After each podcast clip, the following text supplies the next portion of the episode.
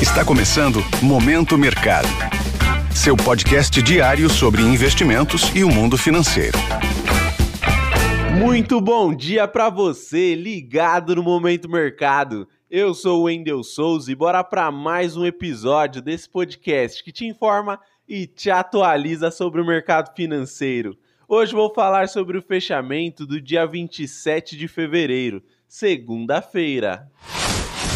Cenário internacional. No exterior, as bolsas americanas encerraram com ganhos em uma sessão de alívio após perdas na semana passada. Mesmo assim, os investidores seguem monitorando indicadores econômicos que podem direcionar os próximos passos da política monetária do Fed.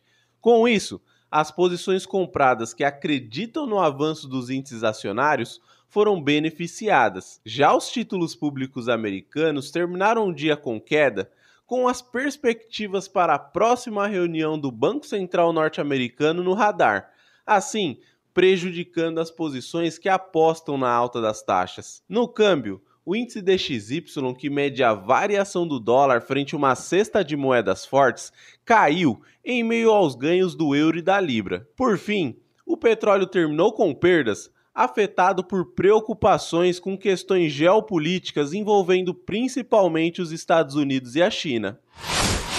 Cenário nacional. Por aqui, o dólar subiu 0,16% aos R$ 5,21 influenciado por cautela interna e por fatores técnicos, com a moeda brasileira indo na contramão do movimento global de desvalorização da moeda americana.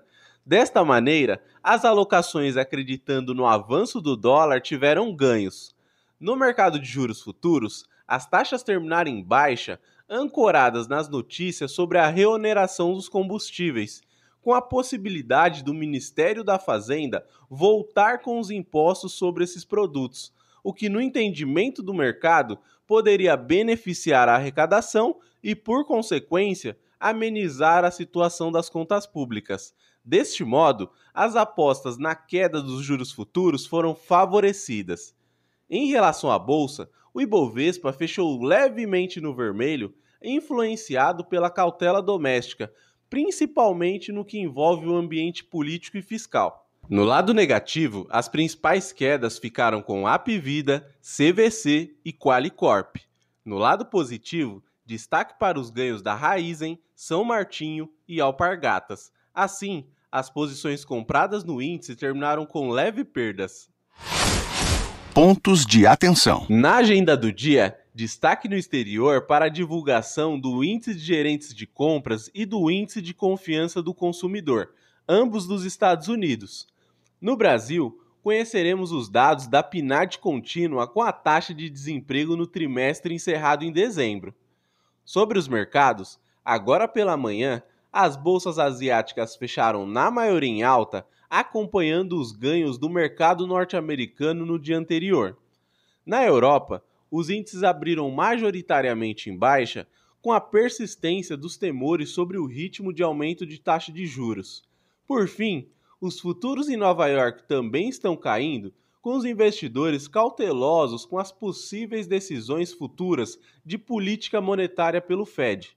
Desta forma, termina o Momento Mercado de hoje. Agradeço a sua audiência, um excelente dia e bons negócios. Valeu! Esse foi o Momento Mercado com o Bradesco. Sua fonte diária de novidades sobre cenário e investimentos.